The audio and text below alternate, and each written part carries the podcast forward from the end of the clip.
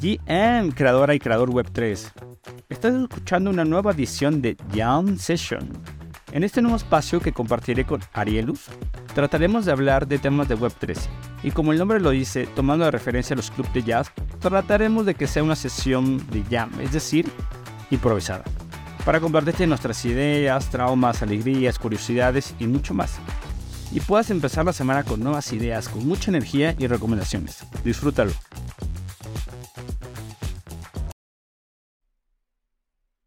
¿Qué onda, mi buen Arielus? ¿Cómo van por la tarde? BD, BD ¿cómo es? Eh, eh, Nine. no, WD. WD. Em, ¿Cómo va tus, tus Pepe Coin? Cuéntanos. Perfectos. No tengo ninguno, pero está pumpeando todo el mercado debido a que acaban de listar Pepe en Binance y también hay, la que sí tengo es Flocky entonces, eh, acaban de listar estas, estas dos monedas en Binance. El mercado se volvió loco, los gas fees están por los cielos. Llevamos una semana con los gas fees por los cielos. pero estamos quemando gas, ¿verdad? De aquí el Ultrason Money, eso que importa.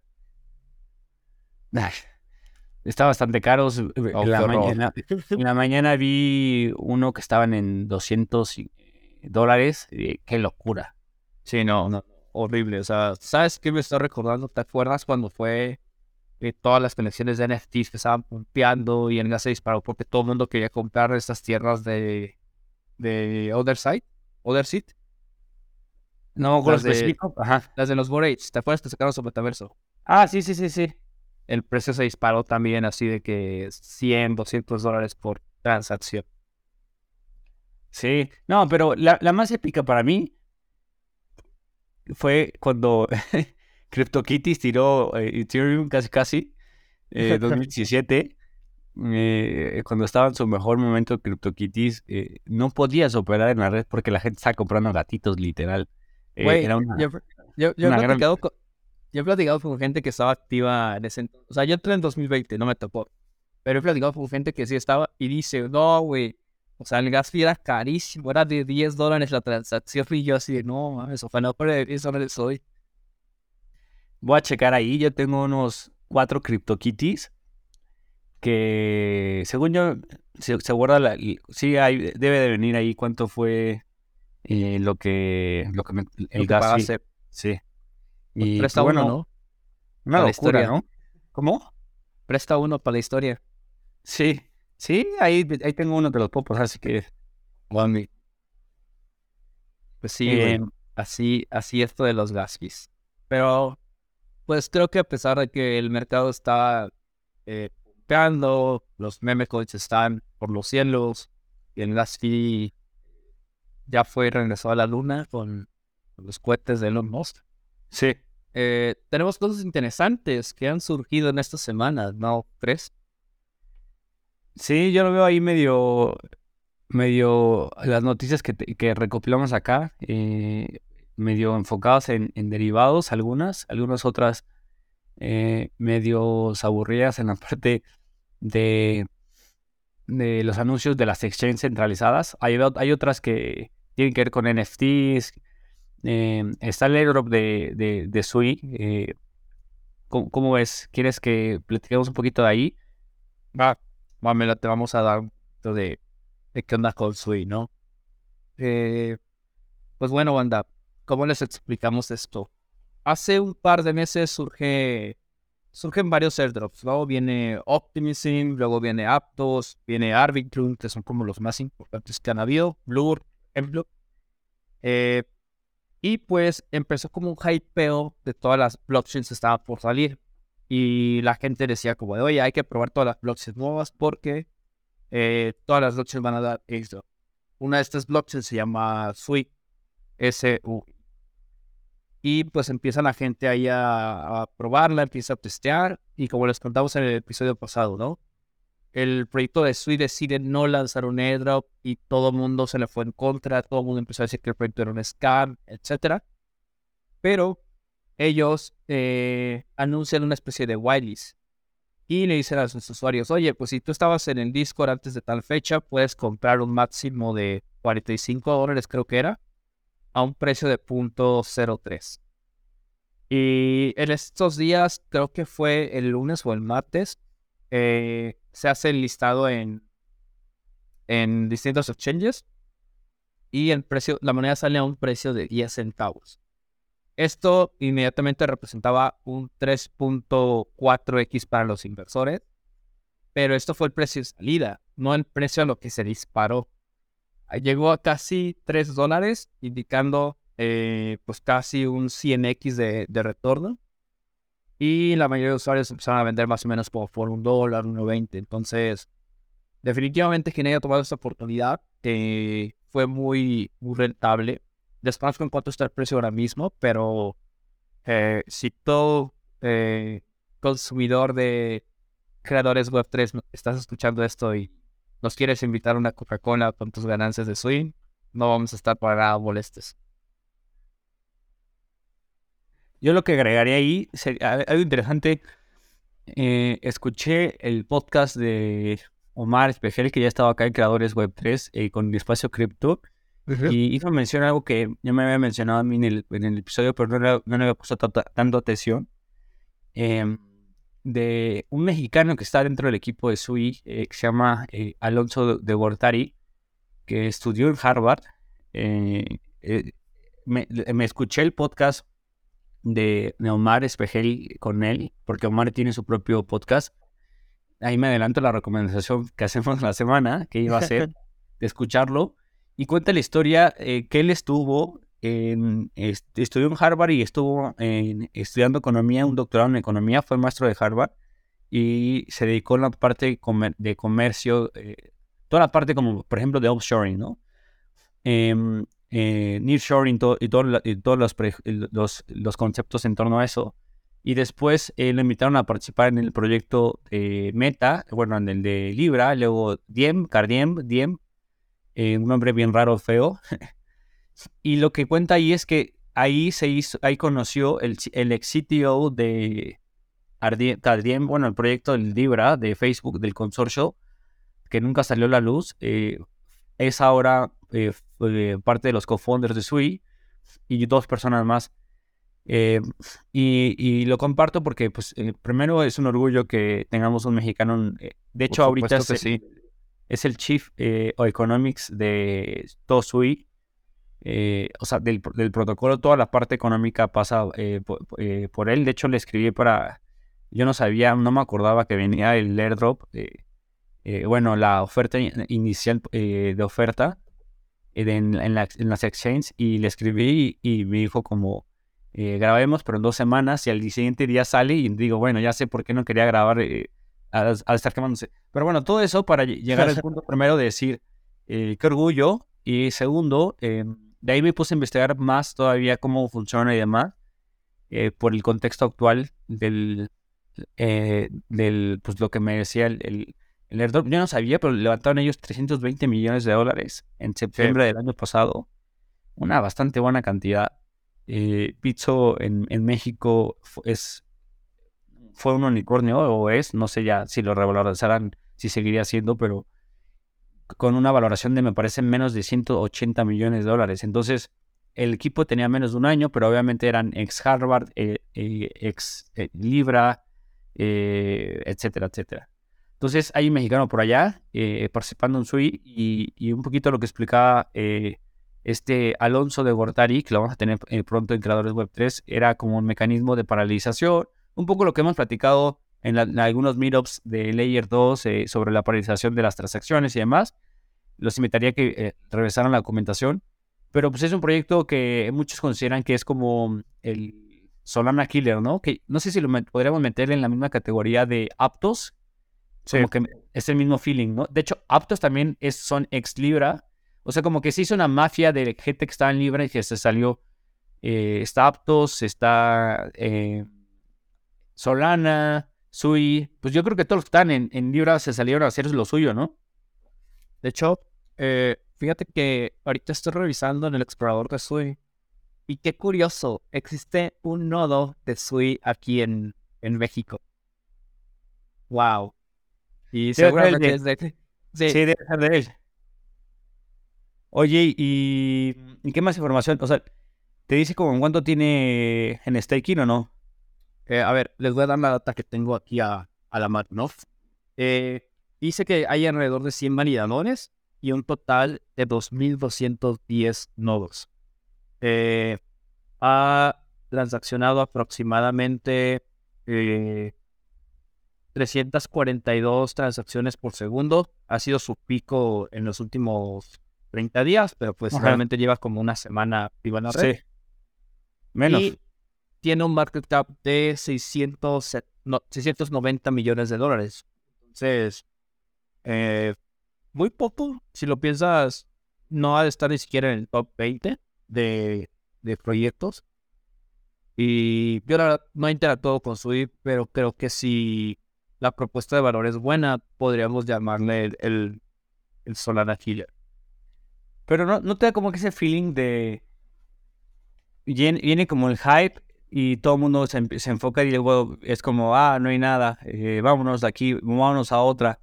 Eh, o sea, siento que hasta llega a ser medio cansado, ¿no? Como, ahora vámonos todos a enfocar una red y de esa red eh, después ya no conquista, ya no hace algo. también se celebró esta semana el, el Avalanche Summit en Barcelona conozco gente que estuvo eh, por allá, me mandaron fotos, me platicaron. Y siento que, por ejemplo, en Avalanche pasó un poco lo mismo, o sea, como... Sí, eh, también, ¿sabes qué, que salió importante esta semana? Eh, la red de Luxo también se acaba de habilitar, ya llegó a 10.000 validadores. Y un conocido platicar con él y me dijo, güey, estaba viendo que en Luxo no hay nada. Y yo, pues no, güey, apenas está surgiendo el proyecto. O sea, no, no esperes encontrar la misma cantidad de DApps que hay en Polygon, en Binance, Ethereum, pues porque pues es relativamente nuevo, ¿no? Creo que aquí lo, lo interesante, yo como usuario, eh, que buscaría es, pues, cuál es la propuesta de valor. Si de repente algún videojuego importante eh, decide lanzar ahí alguna integración con blockchain, o alguna conexión de NFTs, o alguna DApp de finanzas descentralizadas, quizá por esa razón podría como explorarlo pero pues yo sé que no hay mucho que hacer todavía. Pero es esa, sensación medio rara de cuánto tiempo estaremos eh, en la misma etapa, ¿no? Como en el mismo stage de eh, estamos en el desierto construyendo y ya estamos acostumbrados, pero que llegue un momento donde digamos, bueno, ya, ya no hay tantos lanzamientos, qué bueno, ahora enfoquémonos en, en construir, pero es bueno, creo que al final se, se, está, o sea, lo que yo pensaba la mañana mientras me preparaba mi café, eh, decía como, lo, he pensado la semana, ¿no? Como muchos de los desarrollos y tecnologías que se utilizaron, o se están utilizando en Web3, y de hecho, escuchando mucho de los podcasts de Omar, eh, que habla más de Machine Learning, él ya hablando de inteligencia artificial más de dos años, eh, con, speakers muy buenos, todos explican como que muchos de estos modelos vienen de los 80 a los 90, y, incluso Zero Knowledge Proof también viene de, ese momento. O sea, mucho de lo que usamos hoy en día viene de, esa, de esa época, ¿no? Y yo dije, bueno, si, si en los 80, 90 se consumó todo ese conocimiento en, no sé, 10, 15 proyectos, por mucho, y tenemos como resultado en el funnel, o sea, imagínate que es un embudo, hasta arriba están 15 proyectos, y salió como resultado pum, Bitcoin, y de Bitcoin, pum, regresamos al embudo donde arriba hay como 4.000 proyectos, deja la sensación que te estoy, que estamos describiendo de, hay tanto por hacer y tanto por construir, pero a la vez está tan dividido y tan aislado, que en qué te enfocas, pero digo, si en ese momento 10, 15 proyectos dieron como, como consecuencia y fue raíz de Bitcoin, mi, pensamiento hacia dónde va es, pues si todo fracasa, pues la probabilidad debería, a mínimo por probabilidad, debería ser de, debe salir algo bueno, ¿no? Ya, ya te entendí. Eh, sí, eh, yo también creo que, por ejemplo, en el ciclo pasado teníamos esta narrativa de los Ethereum Killers y había como 6, 7 blockchains que estaban compitiendo contra Ethereum y era como de, no, pues te vamos a ganar, ¿no? ¿Y qué pasó? Terminan surgiendo los Layer 2 y los Layer 2 terminan como viendo más, eh, tienen más capital bloqueado que algunas Layer 1 Que en 10 años sigamos utilizando estas Layer 2, quién sabe. Pero creo que entre todo el ruido han salido propuestas interesantes que compiten por un mercado en específico. Eh, en lugar de competir por el mercado de DeFi y de smart contracts, veo proyectos como lo viene siendo eh, Energy Web, que es una blockchain enfocada en energía eléctrica. Y pues como que no hay tanto tema ahí por, de energía eléctrica, entonces yo dije como, ¿sabes qué? Vamos a explorar, vamos a ver qué están haciendo eh, y vamos a darle seguimiento. Ya empiezan a tener algunas alianzas con empresas importantes de, energía, Shell, este, Móvil, entre otras. Y en otro aspecto, no sé, por ejemplo, cuando empezó todo el tema de IA, eh, yo recuerdo que la primera vez que busqué proyectos blockchain enfocados en IA, había como siete proyectos. Y ahorita tú buscas y hay más de 50. Entonces, de esos siete, yo analicé varios, o sea, estaba en ese entonces eh, Fed, que es el que más me gustó, estaba IOTA, estaba, estaban varios, ¿no? Y, y Fed estaba revisando que trae un proyecto en, Alemania junto con Bosch para hacer Smart Cities. Entonces, eh, como que son cosas que no suenan tanto, pero que el experimento, eh, el caso de uso real está interesante porque tú dices, oye, quizá ahora mismo, pues pueda, si invierto en este proyecto, pueda tener en el corto plazo un rendimiento de, no sé, 20, 30%. Pero, ¿qué tanto es cierto, qué tan cierto es esa narrativa de que las ciudades van a ser inteligentes, no? Y te das cuenta que, por ejemplo, aquí en México también se están haciendo experimentos de ciudades inteligentes en San Luis Potosí, y como que dices, ay, güey, o sea, no solamente es en Europa, también aquí en mi país.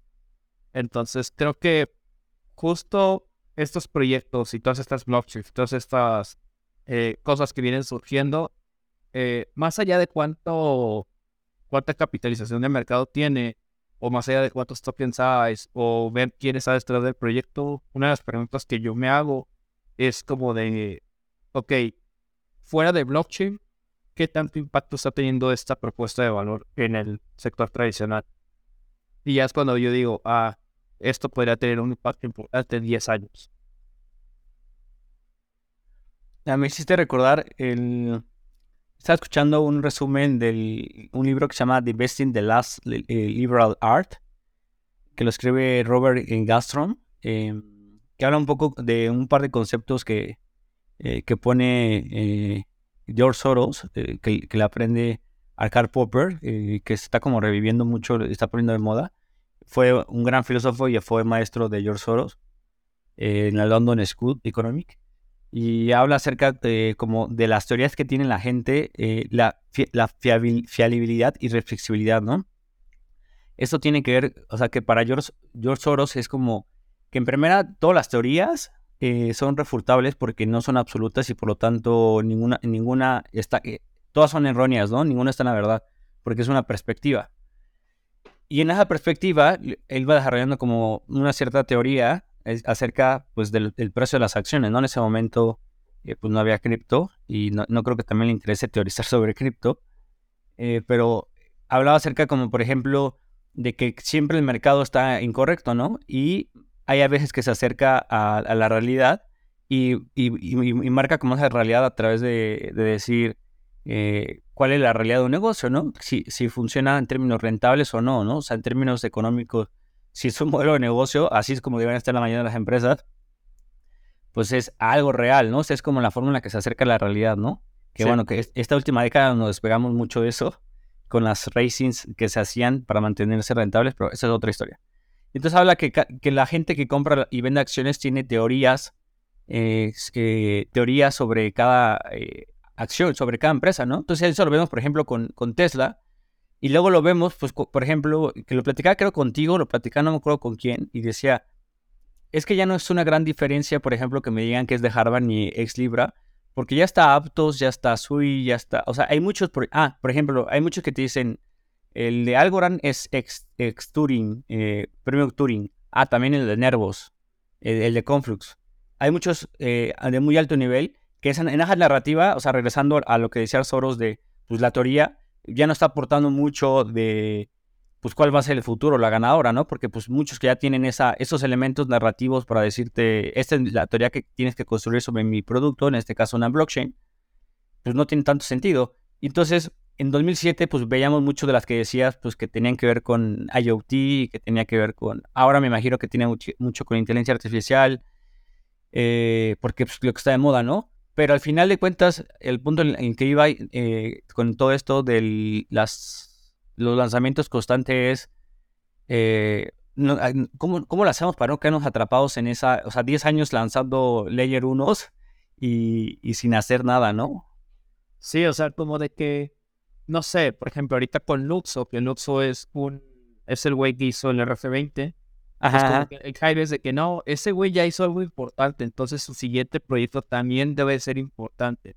Claro. Y, y al final, pues, digamos que de los, no sé, de los 100 que se involucraron primero en cripto, en las escuelas, en proyectos, etcétera, pues puede terminar surgiendo mil porque se formaron equipos más chiquitos y luego esos mil sacan otros mil. Y, al final, no sé, tienes 10 blockchains fundadas por 10 ex hardware, 10 Ethereum Foundation, 10 Polkadot, 10, o sea... Exacto, ¿cómo, eso. ¿cómo, ¿Cómo encontrar la aguja en el bajar en todo este ecosistema? Sí, lo que le llaman el value invest, ¿no? O sea, realmente dejar de invertir en torno al, a la promesa de 10X, que es como en teoría pues, invierte Warren Buffett en torno a, al valor real de las empresas, ¿no? Que pues en teoría el, beneficio que obtienes a través de entender pues que en algún futuro va, le vaya bien porque va a seguir funcionando la máquina, ¿no? Que es el negocio. Y acá es como pues que funcione la tecnología y que llegue usuarios, ¿no? Sí. ¿Cómo harás para encontrar eso? No sé si todavía estemos, eh, tendríamos que hacer esa pregunta. O sea, a lo mejor tendríamos que hacer otras antes, eh, como... ¿Por qué chingado quieres una nueva blockchain, no? es que, por ejemplo, hace poco platicaba con la banda de Polkadot de allá en Guadalajara y yo les decía, güey, me gusta mucho Polkadot, pero porque no hay usuarios. O sea, porque creo que el mes pasado generaron menos de mil dólares en comisiones o algo así. O sea, no, o sea, no tengo el dato exacto, pero fue, fue nada. O sea, en términos de lo que generan los protocolos, fue nada. Y es como de que de.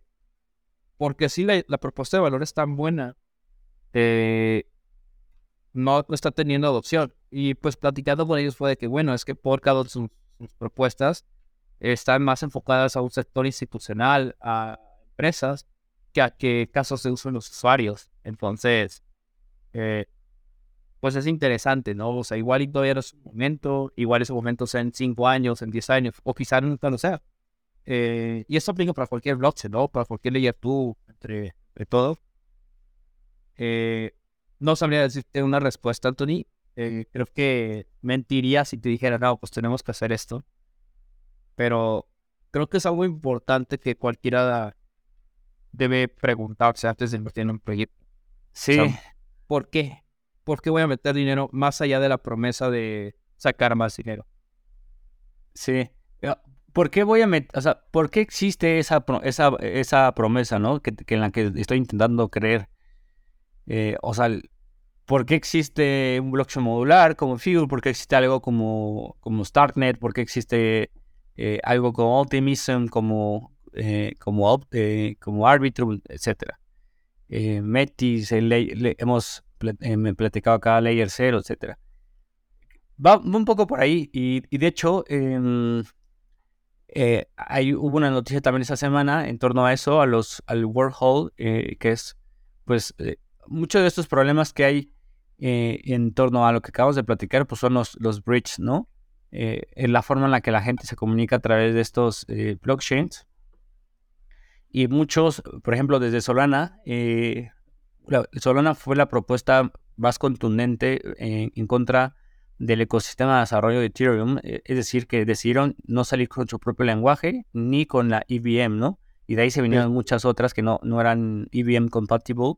Y entonces es súper arriesgado, por ejemplo, mandar dinero de una blockchain que, que sea EVM y que no sea EVM. Entonces, por ahí salió eh, eh, un workhold y que pues lo que intenta es como solucionar esa parte eh, entre las EVM y las no EVM para ser menos arriesgado. Es súper arriesgado estar en un puente EVM, EVM y, y, más uno EVM, no EVM. Entonces, por ahí veamos qué, qué hace Warhol para tratar de solucionar todos esos problemas.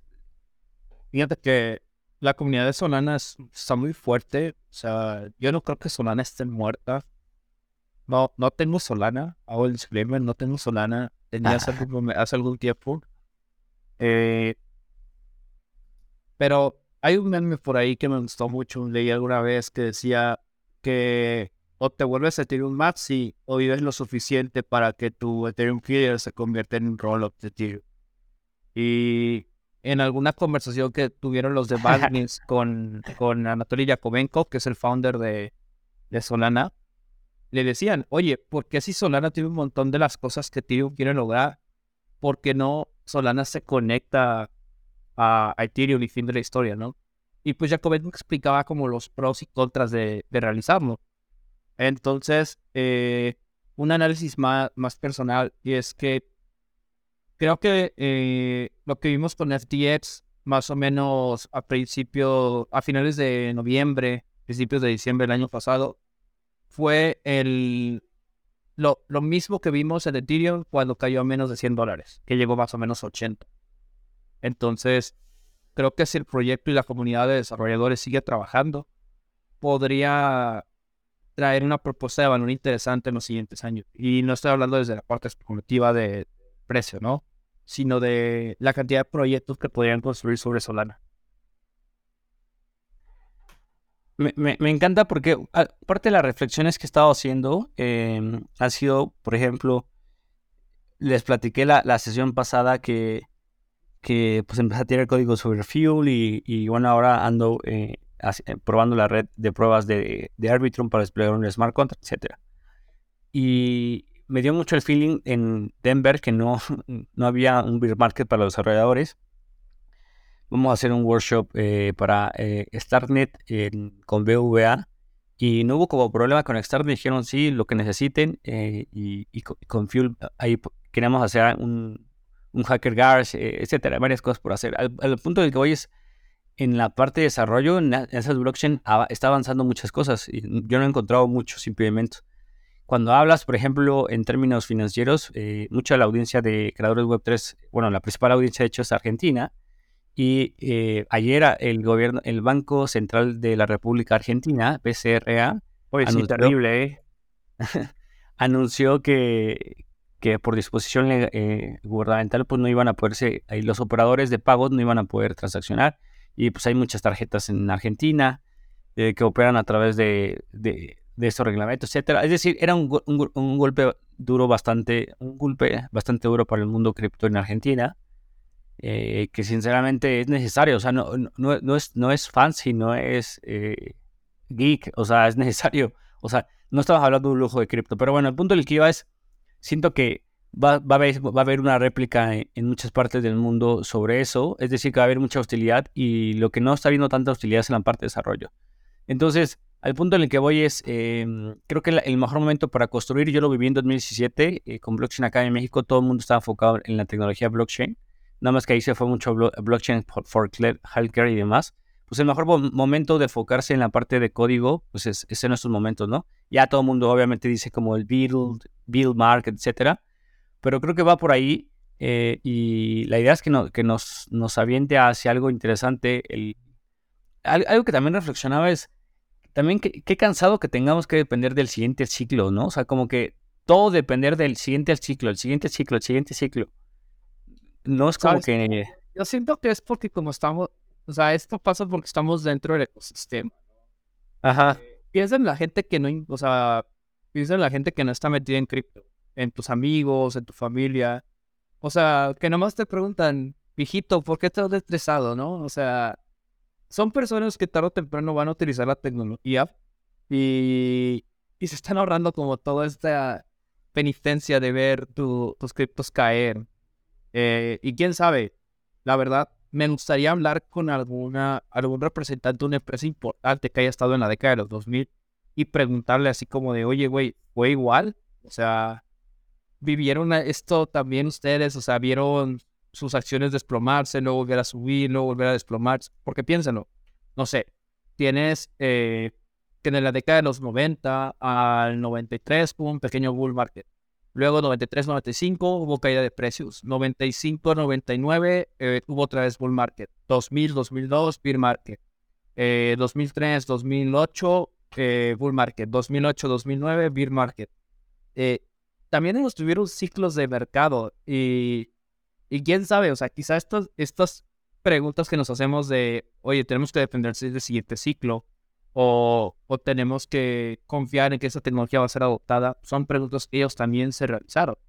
¿Qué pasa ahora? Como ya, ya el mundo es más globalizado, pues todas estas conversaciones son más fáciles que se den de forma pública, pero hace 20 años no había Twitter Spaces, no había YouTube, no había eh, Facebook, eh, ¿me explico? Claro, no, claro, pero sí, no, tienes razón. es que a, lo que iba, a lo que iba es como que estamos depositando todas, todas nuestras esperanzas en el futuro, ¿no? Sí. Eh, el siguiente el siguiente bull, el, el siguiente ciclo, el siguiente y cuando ya no haya, vamos a seguir, o sea, como, güey, pues, hay que dejar de depender y hay que se escucha muy filosófico o budista. Hay que poner un negocio de verdad. No, deja eso, deja. Aparte. Eh, no, o sea, hay que dejar de depender y hacer, ¿no? O sea, que es parte del statement de, que compartí en redes sociales. De lo que queremos hacer de la colección de, de creadores Web3 es el statement del título es como el futuro le pertenece a los creadores, ¿no? O sea, como dejar de depender que nuestro punto focal deje de depender de un beer o un bull, no sé si me estoy dando a entender, y pues sigamos trabajando, o sea, bueno, es que suena muy fácil, ¿no? Pero cuando tienes un más, tienes todo el mundo, los medios hablando de cripto, tus tía preguntándote rendimientos por todos lados, etcétera, pues lo que te acabo de decir pasa por el arco del triunfo, ¿no? No, pero, pero sí te entiendo perfectamente, o sea, eh, corrígeme si estoy equivocado, pero lo que intentas decir es como de, deja de tener esperanzas en que tu cripto va a ser un 10x y vas a tener muchísimo dinero. Y todo ese esfuerzo en estar, en lugar de estar chileando proyectos y tratando de encontrar la siguiente gema, pues utiliza esa, esa, energía para construir algo que aporte valor a la, a la sociedad, ¿no? O sea, y muy probablemente le pegues al gordo, dirían por ahí, y ah. pues puedas tener como mejores rendimientos desde la parte especulativa. Pero. Ah, un poco por ahí, sí. Pero fíjate que, eh, retomando un poquito lo que comentabas Argentina, eh, justo nos platicaba hoy, hoy por la mañana, eh, de una plática de, del estado actual de cripto.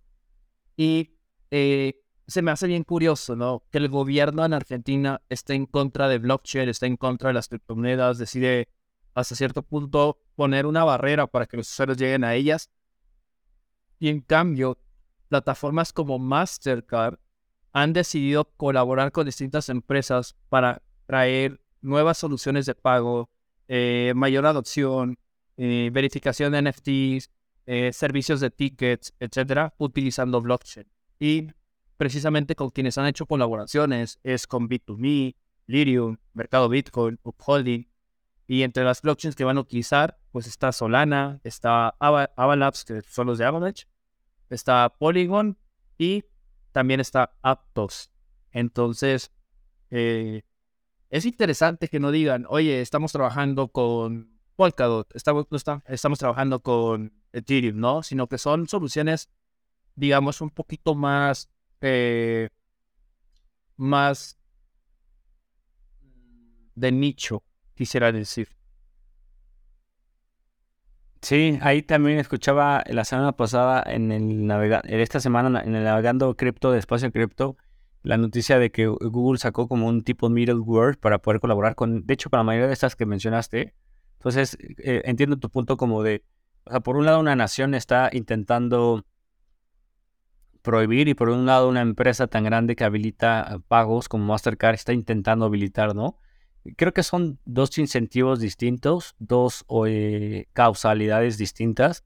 Eh, una es muy negativa, por supuesto. O sea, no solo porque estamos en cripto eh, nos parece negativa en Argentina, sino porque, como lo que decíamos antes de entrando al aire, o sea, en realidad sí, sí, sí, es una solución, no es fancy, no es un experimento, no es un proyecto de geeks. O sea, no, es algo que, que esté de sobra en Argentina, ni en el mundo, pero en Argentina menos como para que el gobierno eh, busque eso, ¿no? Y hay razones importantes, ¿no? Pues seguramente el gobierno estará pensando que mucho ellos le, eh, se, llama, le dicen como que no está en negros, o sea, en, números negros, es decir, que no está eh, registrado y que se sale eh, y que pues por lo tanto no lo pueden captar a nivel fiscal para un mayor control, etcétera, etcétera, ¿no? Ellos mejor que nosotros saben su propia historia, pero sí, yo, yo vi ya, por ejemplo, al CEO de, de Velo, que, que lo conozco muy bien y podría decir que es mi amigo, tuiteando sería como, eh, pues que estaba mal, o sea, que, que, era un golpe duro, ¿no? Y hay varios tuiteando, eh, Sebastián de Ripio, eh, los de Lemon, etcétera. Me llamó la atención que Romy, su perfil es chica para que la conozca más por su seudónimo, o sea, Twitter Spaces así muy, muy random, o sea, de que se conectó y comentaba ya, dice, jamás había tenido Twitter Spaces con tantas personas participando, o sea, de verdad esto ha sido un ataque al ecosistema y en específicamente a la población. Y la gente se dio cuenta, o sea, nadie tuvo que venir a convencerte de que era un acto en contra, sino que la gente automáticamente captó el mensaje. Sí, yo de ahí esperaría que saliera algo bueno en términos de innovación, ¿no? Siempre la innovación va a estar por encima de todo eso, entonces, o que cambie el gobierno y que de ahí se vienen eh, próximamente elecciones, entonces si cambia eh, el gobierno, a algo distinto, pues podría funcionar. Pero bueno, ahí ya son temas políticos que conozco, pero no soy experto y que no quiero caer en algún error de Argentina. pero, pero es curioso, ¿no? Que, que los bancos estén reaccionando de esta manera y los bancos descentralizados de cripto siguen innovando. Eh, Cure esta semana también acaba de lanzar su propia stablecoin y pues definitivamente es una respuesta al problema de stablecoins centralizadas que tenemos, como eh, USDC, como Tether, entre otras. Una respuesta al DPEC que ocurrió hace algunas semanas. Y seguramente también es una intención, una, ¿cómo dicen por ahí? propuesta. Propuesta de declaración de, intención, de intenciones al sistema tradicional. Porque a, mi parecer, yo creo que vamos a vivir pronto en las famosas stablecoin wars, que más allá de ser como quien acapara mayor cantidad de mercado, va a ser como de quién se posiciona como la stablecoin. Ok. O sea, creo que hace algunos meses todo el mundo decíamos, no, güey, centralizado tenemos USDC y TD, pero DAI, DAI es la salvación y de repente tenemos este DP que ocurrió por cómo funciona internamente DAI, que tiene ahí un colateral importante de USDC. Y pues como que te das cuenta que, ay cabrón, pues no estás tan descentralizada como, como uno pensaba, ¿no? O sea, dependías de una entidad centralizada. Y, y esta nueva propuesta de Cure, por ejemplo, o la propuesta que está haciendo Aave con Go, eh, creo que van a traer innovación al ecosistema, en especialmente a DeFi. Sí, estoy viajando, por ejemplo, ahorita eh, el protocolo que tiene más Total Value Lock dinero en garantía es Slido, eh, por el tema de staking con 12 billions. Luego le sigue MakerDAO, la que acabas de mencionar. Eh, mira, ya las, los siguientes, segundo, tercero y cuarto son stablecoins. MakerDAO, 7.54 billions. Aave, que ya tiene el, suyo Go. Ahorita entro a ver cuál es el volumen de Go. 5.53 billions. Y luego le sigue Curve con 4.48. Es decir, que las, después del Lido, eh, las otros tres que le siguen tienen su propia stablecoin. En algún momento sonó la stablecoin de Uniswap, ¿no? ¿Verdad? Porque es la que le sigue de Cure. No sabes, no he escuchado de eso. igual ya estoy cogiendo. Sí, ¿me ibas a decir algo? Sí, eh, que dato curioso es que Lido todavía no habilita los retiros de staking. Por completo, ¿no? No, no, no se pueden no, no se puede retirar todavía. Y Creo que lo habilitan como en 10 días, en dos semanas más o menos. Entonces voy a estar al pendiente para ver qué pasa con todo ese ITER que van a retirar de, del IDO. O sea, eh, ver si lo mandan otros protocolos o ver si la gente dumpea, porque pues para que no sepa, Lido es el proveedor de servicios de staking más grande que existe. Eh, tiene cerca del 40, del 50, no, sí, cerca del 30-40% de todo el staking que, líquido que hay. Y dato positivo, o sea, como para no, generar pánico, es que actualmente hay 22.600 personas queriendo eh, validar la blockchain de Ethereum. Están como en la lista de espera para empezar a validar. Y solamente hay 3.000 personas saliendo. Entonces, Eh, va a ser interesante cómo, cómo reacciona el mercado una vez que todo este ST ETH se desbloquee. Totalmente. Ahí nada más te complementaría que creo que lo platicamos acá, que cuando se, habilitó, o sea, porque ¿cuál era el paradigma que eh, se, se está intentando eh, validar? Pues la habilidad de, de poder tener en garantía Ethereum en los nodos, es decir, a través del sistema de, de el, mecanismo de, de validación y de ahí se podía deshabilitar la posibilidad pues, de una inversión más fuerte, ¿no? ¿Por qué? ¿Por qué no había una inversión más fuerte? Pues porque estabas prácticamente en un shame scam donde pues eh, no podías retirar y entonces eh, en el momento que se, habilitó pues ya existe esa posibilidad. Esa posibilidad y pues el, agregando simplemente esos datos que, que ponía el buen Arielus que estaban muy buenos, el, el 82% de los retiros que se hicieron eh, fueron de SEX, ¿no? Como Kraken, como Coinbase y como Binance. Principalmente fue Kraken. Pero sí, lo, que decías, para, para, que la gente ah, lo pongamos en zoom out, en, punto, en un overview general, ha habido una salida de 320 mil hits y en un total de 2 millones, pero también ha habido una fuerte entrada, eh, cerca de un, millón. Entonces, el balance en realidad es, es, positivo, o sea, entre salidas y entradas. Y, creo que es algo bueno el, el, hecho de que esté positivo esta parte sustancialmente importante, ¿no? El ultrasound money. Sí, o sea, Actualmente hay como 18% del ITER validando. Y en promedio, las blockchains Proof of Stake tienen más o menos 50-60% de, de los tokens validados a la red. Eh, creo que ese número va a ir aumentando en los próximos meses. Pero, pues es interesante. O sea, a mí me, me da como mucha emoción estarlo viviendo, ¿sabes? O sea, porque yo he escuchado historias de, por ejemplo, recuerdo que mis papás me contaban como de, no, yo tuve un teléfono que era de ese tamaño, y las llamadas pasaba esto, y tenías que hacer esto, etcétera. Y ahorita pues siento que a mí me va a tratar de contar esas historias de que no, yo pagaba 10 dólares de gas fee, 50 dólares estaban al mercado, luego había como 50 blockchains y no sabías cuál utilizar, había 10.000 layer tools, etcétera. Que rompeaban a cada rato. sí, había monedas que eran ranas, o sea... con un billón de capitalización. Sí. ¿Crees que van a ser buenas historias o malas historias? Espero que buenas, güey. Espero que buenas, porque si son malas, ah, su madre.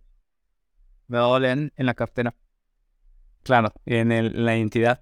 Pero me, me gusta, está intentando en, eh, buscar el dato de Go, no lo encontré en DeFi llama para ver cuánto era el volumen. Eh, creo que Go sigue en testnet. No me creas, pero creo que sigue en testnet.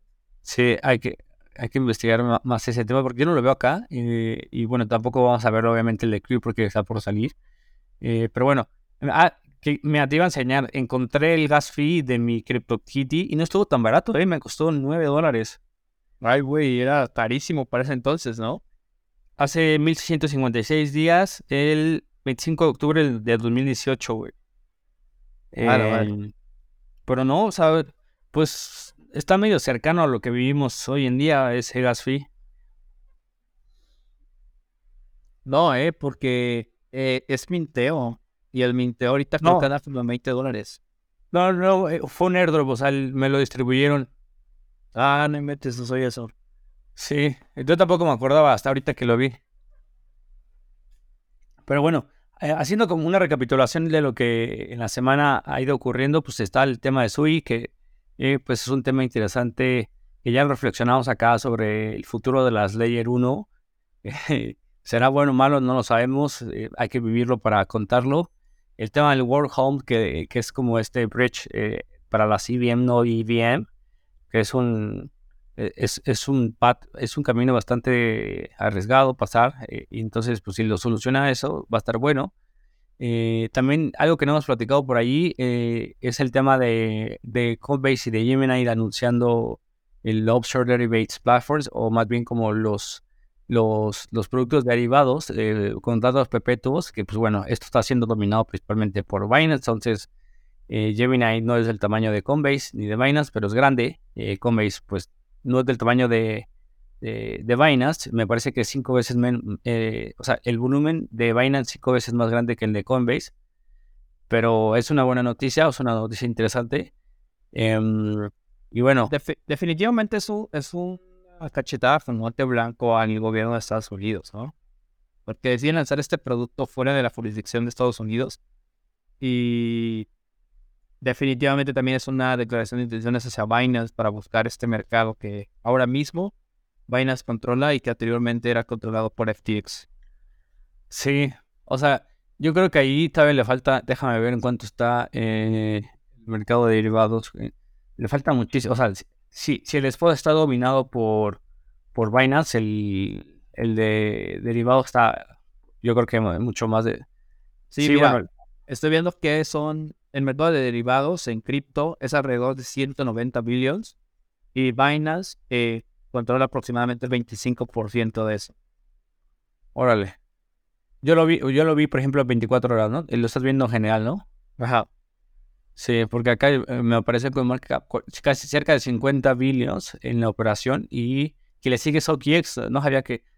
Ah, bueno, la semana hubo liquidaciones de una... La semana pasada hubo liquidaciones de OKX eh, con la noticia que platicaste, ¿te acuerdas? De esta empresa de inteligencia que anunció que según se estaba moviendo dinero. Sí, de, y que leí después que eh, la cuenta de mayor liquidación fue en OKX, fue de 6 millones de dólares eh, por esos movimientos que hubo, de que la gente estaba pensando que estaban moviendo su dinero, que al final dijeron que se habían equivocado. pero, pero, pues ya saben, banda, don't trust verify, o sea. Bueno, pero. no, o sea, definitivamente, definitivamente esta cantidad de dinero no, no fue de que alguien agarrara y cerrara sí. su no, o sea, no, no funciona así. Eh, en los mercados derivados, la mayor cantidad de operaciones están siendo corridas por, por bots. Entonces, si de repente empieza a haber movimientos muy bruscos, los bots se activan o se desactivan, eh, abren y cierran posiciones, y pues esto es lo que genera toda la, volatilidad. Claro, sí, o sea, hacia abajo y hacia arriba, pues como una montañita rusa, ¿no? sí, justo. Una montañita rusa.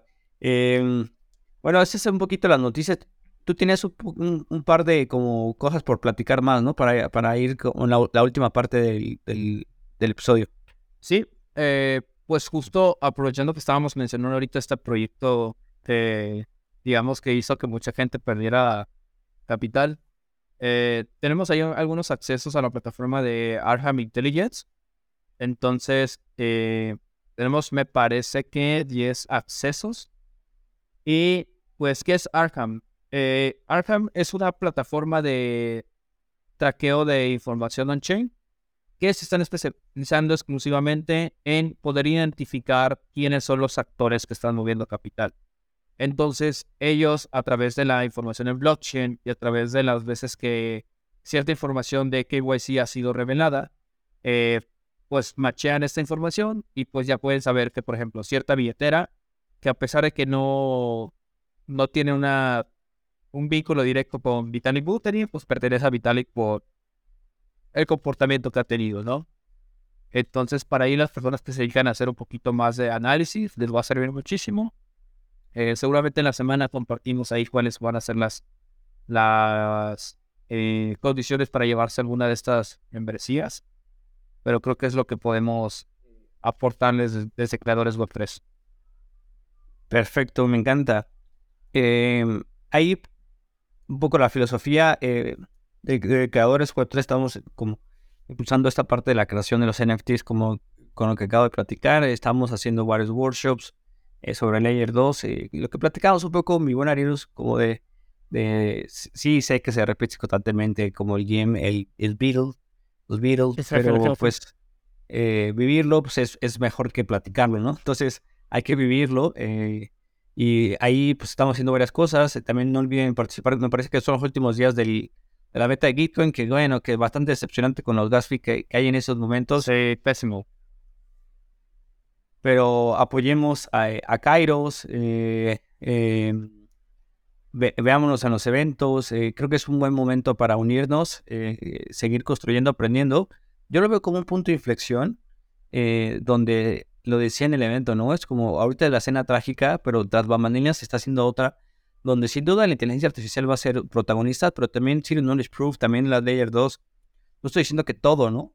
Pero va a haber algo muy interesante. Entonces, eh, si tienes ahorita el tiempo y la posibilidad de poder enfocarte en, aprender de todo esto, estás aprendiendo sobre algo muy interesante, de que ahorita se ve como que no, no, no ves la luz, ¿no? No ves hacia dónde. Pero yo creo que definitivamente eh, va, a suceder. Entonces, eh, ahora no es que esté bullish, pero más bien estoy enfocado, ¿no? No sé si, si aprovechando que estamos hablando de Layer 2, pasamos como a, las recomendaciones finales, porque dale, dale. yo tengo una recomendación sobre Layer 2.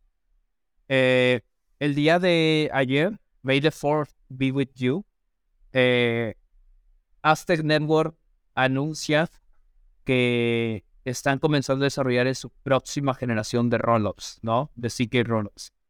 Eh, este CK rollups tiene la función especial o el superpoder de poder habilitar transacciones tanto públicas como privadas dentro del mismo entorno. Imagínense que están utilizando eh, algún rollup que ya, ya utilizan actualmente y pues la información que podemos ver es como la información de los hashes, este, cuánto dinero estás moviendo, eh, quién lo envía, etcétera. Pero ahora imagínate meter una capa de filtro de seguridad que eh, difumina la cantidad de dinero que estabas moviendo. Entonces solamente se puede ver que tú hiciste una transacción, pero no de cuánto capital. Bueno, esto ya va a poder ser posible y va a ser, eh, se va a poder escoger esta opción gracias a Aztec Network ha lanzaron un roadmap muy interesante donde la testnet va a salir a principios del siguiente año. Eh, mi recomendación personal es vean de cerca lo que este proyecto está haciendo.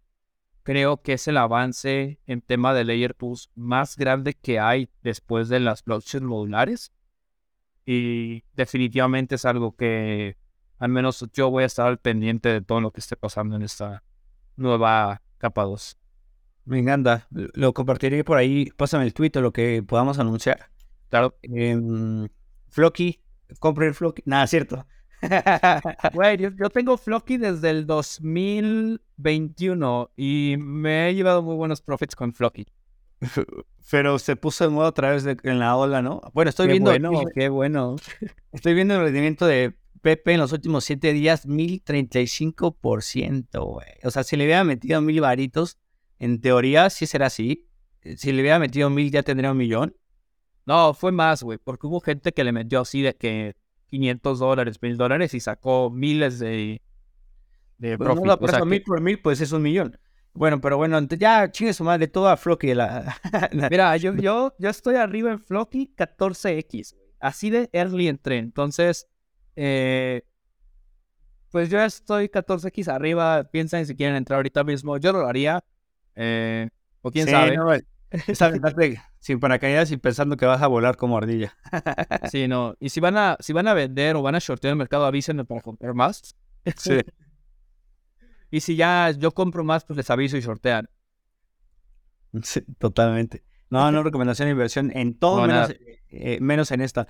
Y finalmente los invito a que escuchen el podcast del buen Omar Espejel, que es de Perel de Starnet, pero él trabajó antes en Higgle Face. Eh, ya lo tuvimos por acá hablando sobre Zero Knowledge Proof. Eh, no, no creo que número de episodio, pero hace como unos cinco meses. Eh, y su podcast está bastante bueno en términos de inteligencia artificial. y bueno, vamos a estar haciendo por acá eventos en México. Entonces es mi recomendación. no sé si por, ti, ahí faltaba alguna recomendación. Ya, la tiraste, ¿verdad? La que traías. Sí, nomás para cerrar, hace como dos o tres semanas les contaba que una de las cosas que estoy bullish en el ecosistema es ser esta artista mexicana, Nana. Sí. Y su colección de NFTs, su primera colección de NFTs acaba de hacer sold out. Son seis piezas. Afortunadamente tengo, tengo una. Eh, ya veremos qué pasa en el futuro. Esperemos que, que sea una buena eh, eh, inversión. Pero más allá de la parte especulativa, este, pues todo el éxito para, para esta artista mexicana que le está rompiendo, ¿no? O sea, qué genial poder decir que tenemos exponentes a la altura de gente de otras partes del mundo y pues ya no nos están contando qué se siente ser importante, sino que ya, ya tenemos personas cercanas que lo están viviendo. Me encanta. Gracias, muy buen Arielus. Un abrazo a todos y nos vemos en la siguiente transmisión de Meme Coins, el futuro de la humanidad. Meme Coins Web 3. Voy a buscar algún from en, en ChatGPT y en Midjourney de cómo sería el mundo gobernado por Meme Coins. Ahí luego te lo mando. Oh, está buena, ¿eh? Ahorita creo que le voy, voy a jugar. Órale, me gusta. Cuídate, mi buen Arieluz. Cuídate, Tri. Chao. Chao.